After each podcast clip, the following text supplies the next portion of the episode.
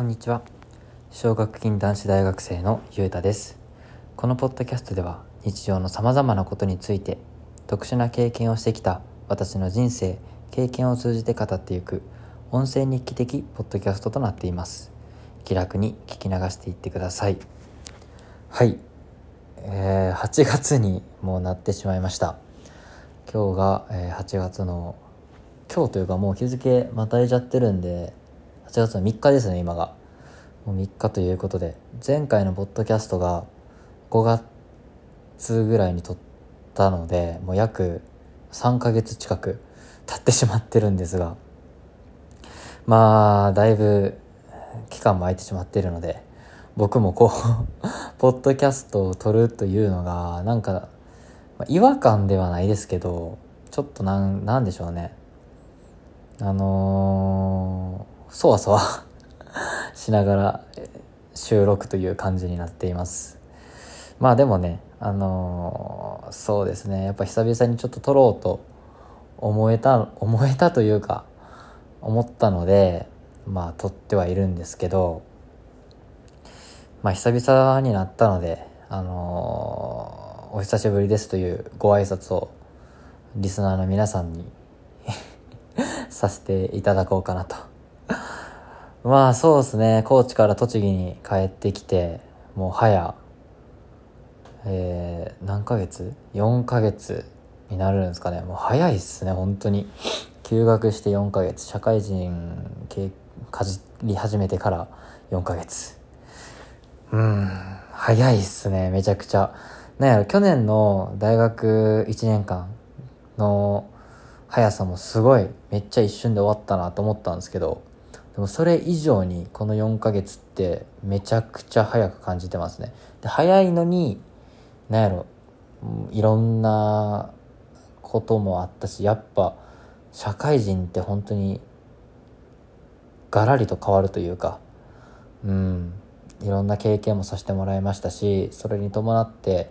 まあ、いろんな自分なりの考えだったりとか、うん、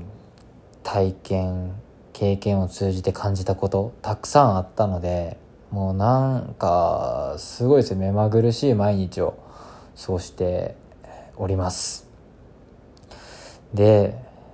まあ今日は何を話そうかというのもなくてですね久々にやっぱなんか収録したいなっていう気持ちと、まあ、そういったさっき言ったいろんな体験経験から通じて感じたことをまあ自分の言葉でまとめておきたいなということで、まあ、通らせていただいてるのでうーんテーマとかそういうのは ちょっと決まってはないんですけどまあやからもしかしたらほんまぐだっとして終わってしまう回になるかもしれないので、まあ、そこはちょっとご了承いただければなと 思うんですけどまあでも久々の収録なのでねあのー、まあ近況報告とかうん。まあそのじゃあどんなことを感じているのかっていうことをちゃんと話せればいいのかなって思います。で結構ですねまあそのお便りフォームとか、まあ、あとは実際にあのポッドキャスト更新しないんですかとか過去の収録聞いて振り返ってますとかそういうありがたいお言葉いっぱいいただけましてなんか新しいエピソード聞きたいですとか。まあなんでうんまあこう待ってくれてる人もいるっていうのはすごい嬉しいことですしうんやっぱなかなかないと思うんでね。そう思ってくれる人がいるっていうのはまあやからなんやろなやっぱ、まあ、素直に嬉しいですね。まあなんでそういうあの楽しみにしてくれてる人もいるんだなと思うと僕もなんか取るモチベーションにもなりますし、まあ、強制自分の中で強制してやってることではないんですけどただ本当によりなんかいい話をできればいいかなとか そういう向上心持ってやれるので、まあ、楽しく今回も話していければいいかなって思います。でですね、まあ、まず1個話したいのがありまして僕、まあ、社会人4月の中旬から始めさせてもらってるんですけど実はですね最初入ったのが、まあ、営業アシスタントか話してたっけ？営業アシスタントっていう形でやってたのでまあなんやろな、まあ、営業とは言えど実際に営業したり営業かけたりお客様と商談をしたりとかっていうのはしてなかったんですけど先月7月の頭からあのしっかり営業マンもうがっちり営業マンとなりましてアシスタントではなく。だから実際にお客さんと商談とかをしてあのー、まあ、商品を売ったり、まあ、契約を取ったりとかしてですねすごい1ヶ月間めちゃくちゃ今までにしたことのない仕事をやっていましてですね。こう契約を取るとやっぱそれに伴う書類であったりとか、まあ何、何にしろそういった書類とかそういった仕事がもちろん増えるのは当たり前なんですけどもう契約っていうともう一責任を負うわけなんで。でましてやこれも言ってたっけ？僕その車を売る仕事を売ったり、まあ、車を買い取ったりする仕事をしてるんですけどだから要は大きい買い物なんですね。車を買うとかって。やっぱ金額もそうですしなかなか簡単にねひょいって買ったり売ったりできるものではないので。まあやからそれに伴う本当に責任であったりとかあと車とかって別に買った後とかもその車ってメンテナンスとかしないといけないですしいつ故障するかもまあどんなにいいものだってねあの物は物なんで壊れる時故障する時あるのでそういった時にこうサポートしたりとかそういうのって買った営業マンとかが一応管理者としてちゃんとねまあその車検証とか入ってるファイルとかに名刺とか入ってるじゃないですか買った営業マンの。まあ車持ってる人とかもしか分かんないと思うんですけど、まあ、親の車とかのやつとか見てもらえば分かるんですけど、まあ、なんでそういった管理とかもちゃんとしっかりしないといけないしお客様と打った後もしっかりとね、あのー、関係性をいい関係性を保ってやっていかないといけないのでそういう本当にもういろんなものが急に増えましてですね。やけどその分やりがいもありますしあのー、なんでしょう。うん。やっぱ楽しいですよね。まあなんか自分こういう仕事向いてるなと思いながらやらせてもらってるんですけどまあやからもうほんまに急に変わりましてですね。生活のリズムであったりとか。うん。まあ本当にいい経験させてもらってますね今。で休学中に得られる給料じゃないというかそのインセンティブその歩合制歩合率が高い会社なんでその自分で契約取った分だけもちろん給料も上がりますしでやった分だけそれがお金として反映される。別にお金にめちゃくちゃ執着してるわけじゃないんですけどまあやけどねやっぱり世の中お金で回ってますからね。まあやからそういうところもすごい急に上がるもうおかげさまでいろんたくさん契約取ることができたのでこれもほんまにたまたまいいお客様に出会えたりとかしたおかげなんですけど全然自分の力ではないんですけどこれほんまに心の底から思います。あのマジで謙遜してるとかじゃなくほんまになんなんやろななんでこんなにすみません。おおよくわかりません。ちょっとシリが反応しましたけど。あのなんでこんなに俺いい人と出会えるのかわからんすけどほんまにねお客さんでもほんまいい人まあ中にはねもちろんちょっと怖い人とかも いましたけどでもほんまに基本みんないい人でだからその初月からちゃんと契約も取らせていただいて、まあ、その分やることも増えましたけどしっかりとそれも職場の先輩方にいろいろ教えてもらいながらなんとか食らいついて 1ヶ月終えて今2ヶ月目に入ってるっていうところで、まあ、なんで今月もあの、まあ、営業ってやっぱ数字と言われるものなので数字にこだわって契約数にこだわって頑張っていきたいなと、まあ、頑張っているところであるんですけど、まあ、だからうん。まあそういう感じで本当にいい経験をさせてもらってますね。でまあでも思うのはまあまだねこんな社会人かじり始めてまだ4ヶ月目ぐらいですけど4なんやろ。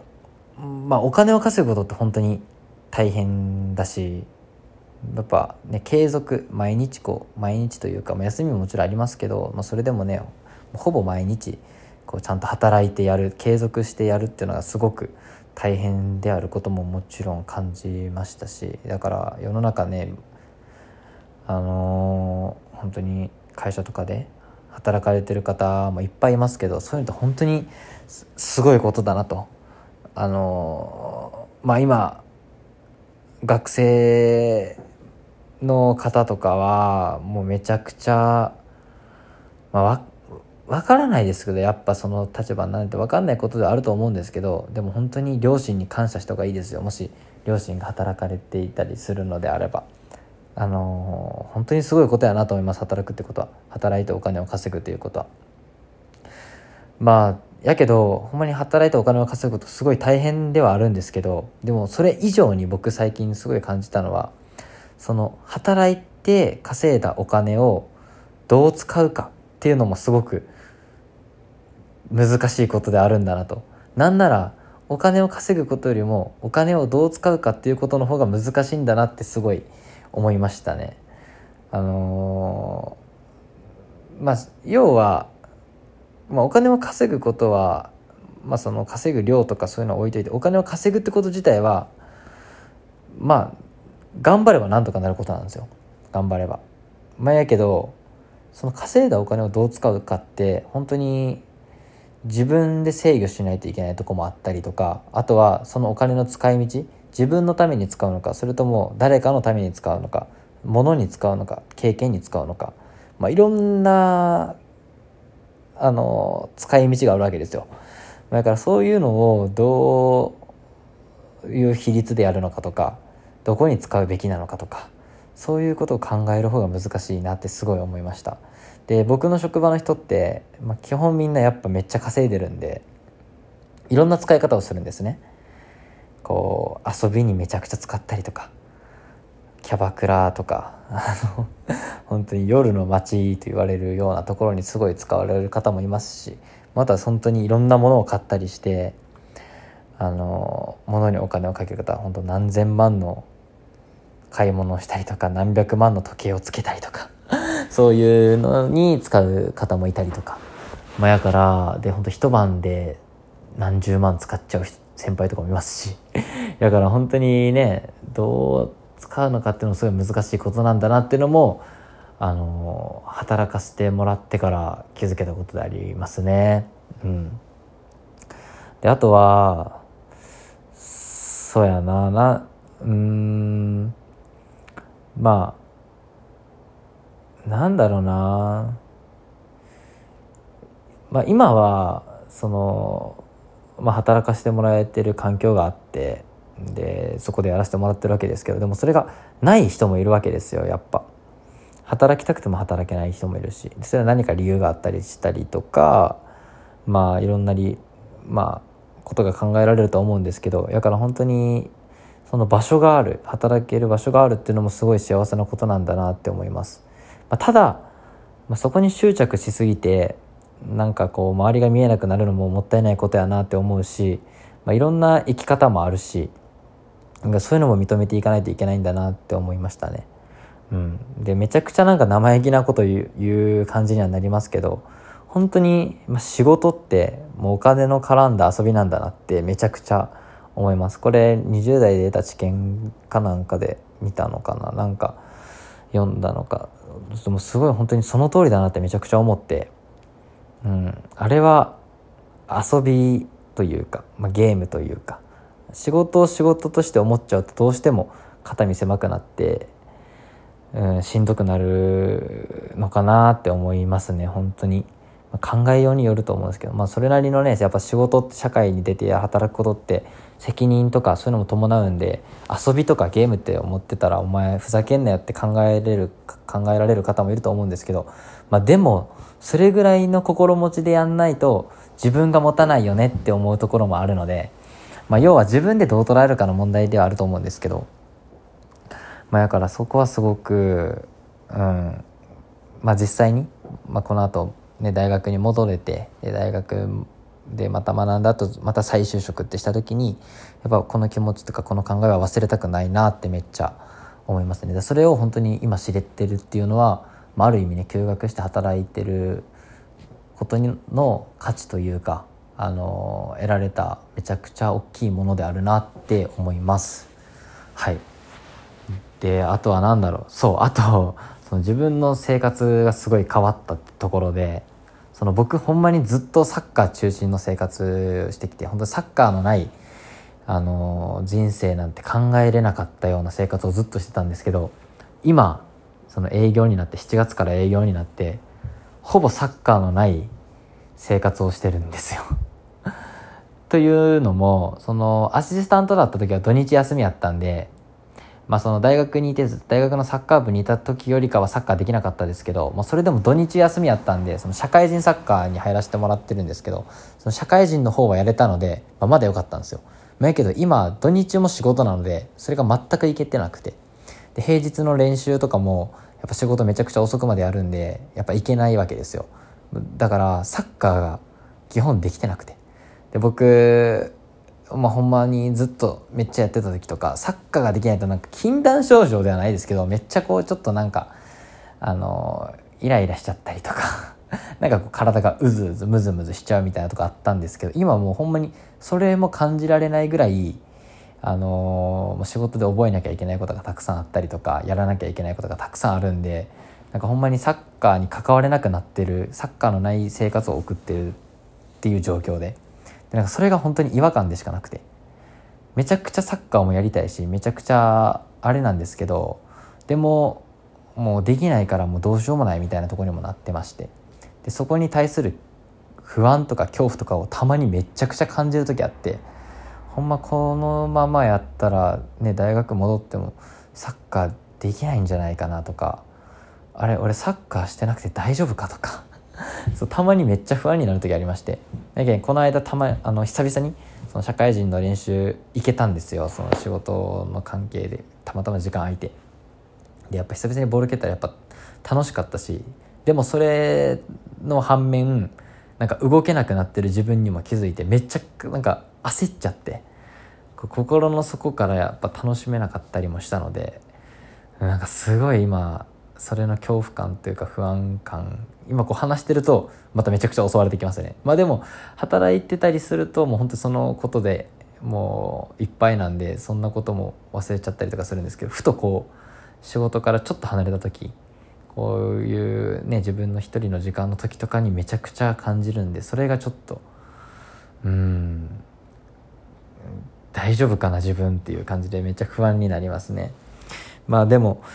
まあ、筋トレとかもまあ量はすごい減ってしまったんですけど、まあ、なんとかこうちょっとずつやれてるんで、まあ、それは本当に怠らず体作るところはちゃんと作ってでもし復帰するってなったらちゃんとそれに向けてちゃんと準備せなあかんと思うし、まあ、やから、まあ、今は一経験としてサッカーのないあの日々も重要なんかなと。まあ、怪我してると思えば いいのかななんて思ってるんですけど、まあでもそこがすごい不安ですね。うん。なんかただ 不安を、こう、ポロリと喋ってるだけみたくなっちゃってますけど、でもほんまに不安で、そうですね、それが一番の悩みというか引っかかってるところではありますかね。うん。まああとはやっぱずっとこっち戻ってきてから、向き合い続けてる家族のこと、まあ、ちょっとその家族の事情とかも長く話した時にちょっと喋りましたけど、まあ、それもねまだまだ向き合い続けないといけないですし実家のこととかね。まあでもそのうまく向き合う術を、まあ、徐々に身につけられたかなと。やっぱずっとそれだけに縛られてるとほんまに自分が削られてきちゃうというか自分の方が参ってきちゃうなっていうのはすごいちょっと感じれた時期もあったので、まあ、そうならないようにまあやっぱなんだかんだ自分が一番大切一番大切って言い方はちょっとなんか違うかな。なんやろ、まあ、自分も大切なのでやっぱそこはねほんまに気をつけなくちゃいけないと思うところやったなってって改めて思ったので,、うん、でそれに対して支えてくれる人というか、まあ、少なからず気にかけてくれる人はいるのかなと。いやそれも分かんないですけど まあでもうんまあ自分一人で乗り越えれるものと乗り越えれないものももちろんあるのでまあやからそういうところにも助けてもらいながらなんとかやれてるのでまあそこはうん。感謝しかないですね。でやっぱあとは本当途中というか、まあ、5月ぐらいの時かな。5月から6月の終わりとか、まあ、ほんまになんかやばいなと思う時期もあったりとかしたんでそういうのも乗り越えれたっていうのは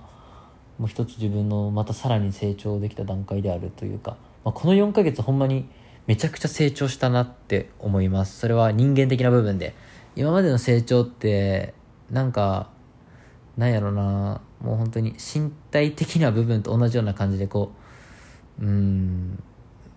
まあ目に見えないものではあるけどなんかやばい表現めっちゃしにくい。なんだろう。まあ表面的な成長だったんですけどもう本当に